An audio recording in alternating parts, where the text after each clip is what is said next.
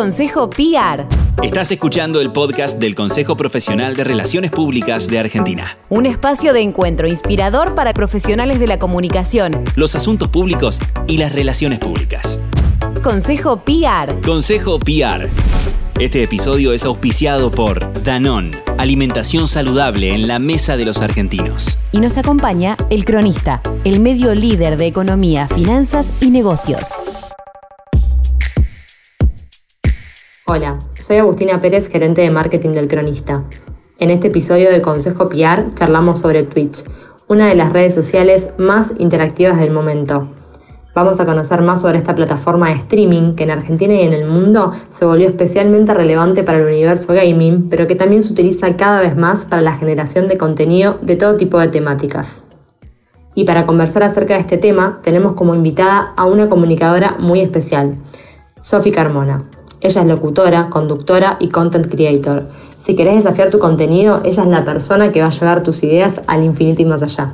Empezamos. Este es el podcast del Consejo Profesional de Relaciones Públicas de Argentina. Un espacio de inspiración para profesionales de la comunicación. Antes de contarnos cómo llegaste a ser locutora, host y creadora de contenido, ¿quién es Sofi Carmona?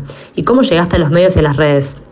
Bueno, decir quién es Sofi Carmona me resulta bastante difícil, pero creo que por ahí una manera de definirme sería como un collage de cosas con una vocación muy fuerte. Eh, ¿Cómo llegué a los medios y a las redes? Precisamente por mi vocación. Más o menos desde los seis años sabía que quería trabajar en la radio. A lo largo de mi infancia le fui dando vueltas al cómo. Al principio deseaba estudiar periodismo y ser periodista. Luego me fui dando cuenta y en realidad durante toda mi vida me hicieron muchos comentarios sobre mi voz, que siempre fue como muy llamativa. Entonces, con el tiempo me fui dando cuenta que locutora era como mi manera de entrar en los medios de comunicación, estudiar esa carrera. Así que las redes, bueno, cuando fui creciendo empezaron a aparecer, como cuando estaba en la secundaria apareció Fotolog, después Facebook. Siempre como que me sumé porque era parte como de esa generación que estaba viviendo ese cambio. En determinado momento, cuando estaba estudiando la carrera de locución y todavía no tenía trabajo en radio remunerado, sino más bien que hacía proyectos autogestivos constantemente todos los días. Trabajaba muchas veces, mi manera de, tener ingresos era ser community manager. Había algo como en el lenguaje de redes que para mí era muy simple. De hecho, empecé a ser community manager para una marca que se llamaba No Vayas al 11, que vendía telas, y era la community manager del Facebook, porque ni siquiera existía Instagram. Con el tiempo, bueno, me fui sumando al resto de las redes, fui trabajando para diversas marcas o proyectos en las redes sociales, planteando la idea, hasta que en determinado momento, siempre yo tuve mis propias redes, pero en determinado momento, por un lado me empecé a dar cuenta que para mi laburo se necesitaba tener seguidores y poder demostrar que uno tenía presencia en redes. Por otro lado me empecé a dar cuenta que también estaba muy bueno mostrar un montón de cosas en, en redes sociales y también dije, bueno, ¿por qué no capitalizar todo esto que yo hago para marcas o para proyectos y hacerlo en mí misma, como desarrollar mi marca personal y plantearme en redes sociales? Así que bueno, así llegué a las redes sociales. Y a los medios llegué porque me moría de ganas, como, como decía hace un rato. Al principio hacía proyectos autogestivos, trabajé mucho en Radio Colmena, radios independientes, radios por internet, proyectos para los que me convocaban eh, como la locutora, como conductora, como todo. Trabajé con un montón de personas tratando de encontrarme. Me fui a hacer una gira a Mar del Plata en uno de mis primeros trabajos, eh, siempre buscando como la oportunidad, porque yo solamente deseaba pertenecer, o sea, no solamente por el hecho de pertenecer, sino por el hecho de no solo por el hecho de pertenecer, sino por el hecho de como amplificar. Todavía no entendía bien qué. Ahora con el tiempo me doy cuenta perfecto qué es lo que quería y lo que quiero amplificar. Ideas, pensamientos y aquellas voces que capaz no tienen la misma capacidad que la mía de decir y que quede claro lo que digo, digamos. Eh, y lo mismo con la forma del decir. Siempre sentí que, que me comunicaba bien. Mi vieja cuenta que cuando era chiquita, tipo, cuando empecé a hablar nunca dije mal las palabras, tipo siempre ya hablaba como con las palabras eh, diciéndolas enteras. Eso me parece como un dato curioso que también me define bastante. Contanos, Sofi, por cuál red empezaste y cómo fuiste armando tu perfil ahí. Y también, ¿qué lugar ocupan hoy las redes en tu vida? Empecé por eh, Fotolog, que bueno, eso llegó como con mi adolescencia. Eh, después seguí por Facebook, después seguí por Twitter, después seguí por Instagram, después, bueno, etcétera, etcétera, etcétera. ¿Qué lugar ocupan hoy las redes en mi vida? La verdad que son muy importantes. Eh, trabajé mucho tiempo en, y en realidad trabajo hace mucho tiempo en medios de comunicación, eh, pero hoy en día me di cuenta que tengo mi propio medio. Mis redes sociales son mi propio medio, donde la libertad de expresión abunda. Es cierto que hay ciertas limitaciones por parte de las redes sociales para amplificar ciertas cosas, pero bueno, ahí pongo mis propias reglas. Y es re interesante porque muchas veces cuando pongo mis propias reglas, me encuentro poniendo reglas que por ahí no me representan. Pero es muy interesante porque justamente tener tu propio medio también significa eso. Las redes hoy son muy importantes en mi vida. A Twitter lo uso más para tirar ideas, pensamientos, frases, cosas que por ahí, por ahí, no sé, antes colgaba, o, letras de canciones, ¿viste? Antes, cosas que antes ponía en la pared de mi cuarto. A Instagram la uso como para, para hacer medio un blog de mi vida en stories y compartir recitales y música de alguna forma y para, bueno, mostrar las fotos más lindas. Y a Twitch lo uso para relajarme también y para encontrarme con toda esa gente que me ayuda y me acompaña y me puede dar una mano. Casi siempre lo uso para prepararme para notas, maquillarme, hacer entrevistas, etc. Estás escuchando el podcast del Consejo Profesional de Relaciones Públicas. Seguimos en Consejo PR hablando con Sofi Carmona acerca de las redes y nos vamos a meter de lleno en Twitch, una de las plataformas de streaming más relevantes de este último tiempo. Y seguramente muchos de ustedes escucharon hablar de Twitch sin tener muy en claro qué es y cómo funciona. Por eso, antes de seguir charlando con Sofi, les contamos algunas curiosidades de esta red social. En simples palabras, Twitch es una plataforma digital que nos permite emitir en directo algo que estamos haciendo y que otras personas, sin importar de dónde sean, tengan la posibilidad de verlo. Actualmente es considerada la plataforma de streaming más popular y más grande del mundo. Desde su origen estuvo enfocada en el universo gaming y en la retransmisión de partidas y videojuegos, pero gracias a la llegada de nuevos usuarios se fue expandiendo y hoy ofrece contenido de todo tipo, como por ejemplo música, gastronomía, charlas y deportes. Hay dos formas de estar en Twitch.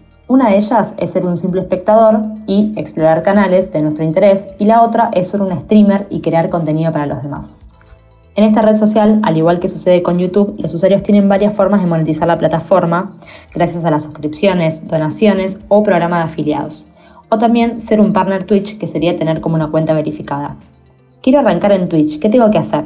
Primero, empezar por crearse un usuario. Para esto hay que registrarse en www.twitch.tv y una vez terminado el registro, seleccionas el contenido visual que te interese ver en la plataforma y listo, ya sos parte de Twitch.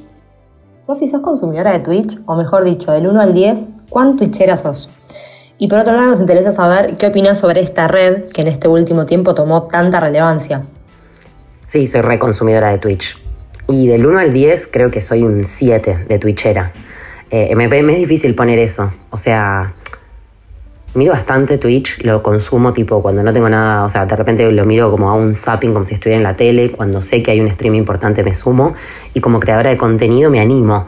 Siento que a veces, bueno, al no ser gamer y ser una plataforma que tiene tanto gaming encima, hay cosas de las que me quedo afuera. Eh, pero el IRL me queda como muy, muy cómodo y me gusta muchísimo. Y me gusta mucho ver las experiencias y los proyectos y lo que comparten otras personas. Según tu experiencia como creadora de contenido y dada también la diversidad de redes y plataformas sociales que hoy existen, ¿qué tiene que tener una marca o qué tiene que hacer, mejor dicho, una marca para ser relevante en esta red social? Creo que las marcas para ser relevantes en esta red social eh, tienen que tener dentro de la marca personas que la consuman y que entiendan el lenguaje. Muchas veces pasa que cuando las marcas eh, se suman, o voy a decir una palabra medio fuerte, pero se intrometen en nuestra creación de contenido, intentan bajar ciertas líneas que pertenecen más a su ideología o a las formas más antiguas de hacer publicidad o esas cosas, que a cómo por ahí los jóvenes queremos alojar la publicidad o el PNT en nuestra vida. Creo que escuchar a los creadores de contenido y pensar en conjunto ideas para que las marcas se intrometan o que empiezan a meterse en nuestro contenido es como una de las cosas más importantes. Este es el podcast del Consejo PR. Un espacio para que sigamos creciendo en red. Estamos llegando al cierre de este episodio de Consejo PR y me gustaría, Sofi, preguntarte sobre el marketing en esta red social y las audiencias. No sé cómo definir bien la audiencia de Twitch. Creo que hay gente como que está dispuesta a ver contenidos un poco más sinceros que lo que hay y lo que abunda hoy en, el resto de, las plataformas, sobre todo comparado con la TV, ¿no? que es como que el vivo está muy presente. Eh, Obviamente creo que es gente joven, pero cada vez más gente se está sumando de, cualquier edad, que hubo una migración desde otras redes y que las nuevas generaciones hicieron un match especial con Twitch. Yo creo que las nuevas generaciones buscan otro tipo de lenguaje que hoy en día no se encuentra en la televisión, por ejemplo, y que sí en YouTube o en Twitch lo encontrás y por eso creo que recurren y recurrimos a esas plataformas para encontrarnos como con otras verdades y otra forma de decir las cosas. ¿Qué desafíos enfrentan las marcas en esta plataforma y qué desafíos también enfrenta Twitch respecto a otras redes sociales? Los desafíos que enfrentan las marcas son, me parece como, es muy loco porque es como que nosotros vivimos en un mundo recontracapitalista donde todo el tiempo estamos consumiendo marcas. Me parece que el desafío de las marcas es entender qué creadores y creadoras de contenidos realmente consumen esas marcas y son capaces de amplificar las ideas de esa marca, ¿no? Creo que ya el hecho de forzar a que tal persona consuma algo y lo muestre cuando en realidad no es propio de esa persona consumirlo está quedando cada vez más atrás y creo que también el PNT está empezando a ingresar en las redes sociales, cosa que celebro me parece que estaría interesantísimo dejar un poco atrás tipo los arrobas, las menciones y todas esas cosas y empezar tipo a realmente como qué mayor influencia que tipo morirme de sed y tomarme una bebida refrescante, ir a buscarla a la heladera y decir qué bueno que tengo esta bebida. Eh, como genuinamente más que arrobar, ir, buscar, hacer todas las perfo, ponerte la, la, botellita en la mano correcta para que te quede al lado de la cara como se hacía en la tele, etcétera el desafío que enfrenta Twitch con respecto a las otras redes sociales es que en realidad a veces números muy altos en Twitch no son números tan altos, pero sí una audiencia como mucho más fiel y segmentada. Creo que también Twitch eh, tiene el desafío de adaptarse un poquito al mundo, porque hay ciertas cosas que todavía no se pueden hacer en Twitch y que estaría buenísimo que se hagan. Y por último, Sofi, ¿hacia dónde crees que va a ir hoy el contenido acá en Argentina? No sé para dónde va a ir el contenido acá en Argentina, pero creo que somos grandes creadores y creadoras de contenido, que, ojalá cada vez se democratice más y el acceso a Internet y a todo lo que uno necesita para streamear sea justamente para más personas, porque realmente hoy en día es bastante costoso streamear, tenés que tener como un equipamiento muy zarpado. Así que nada, me gustaría que sea como un poco más equitativo podemos seguir hablando muchísimo sobre esta red social que hoy se ganó gran parte del corazón de la audiencia y que definitivamente marcó un antes y un después en la generación de contenido. Como cierre no podemos dejar de mencionar que Twitch desencadenó un nuevo fenómeno de consumo y distribución de video, que hoy compite con las principales plataformas de streaming y que supo y sabe escuchar minuciosamente a su audiencia, un público inquieto, autodidacta y por sobre todo fanático de lo espontáneo y el real time. Muchas gracias por escuchar un nuevo episodio de Consejo PIAR, el podcast del Consejo Profesional de Relaciones Públicas. Nos escuchamos en el próximo episodio. Este episodio fue auspiciado por Danón, alimentación saludable en la mesa de los argentinos. Y nos acompañó el cronista. Entra en www.cronista.com, el sitio líder de finanzas, medios y negocios. Este es el podcast del Consejo PIAR, un espacio para continuar creciendo en red.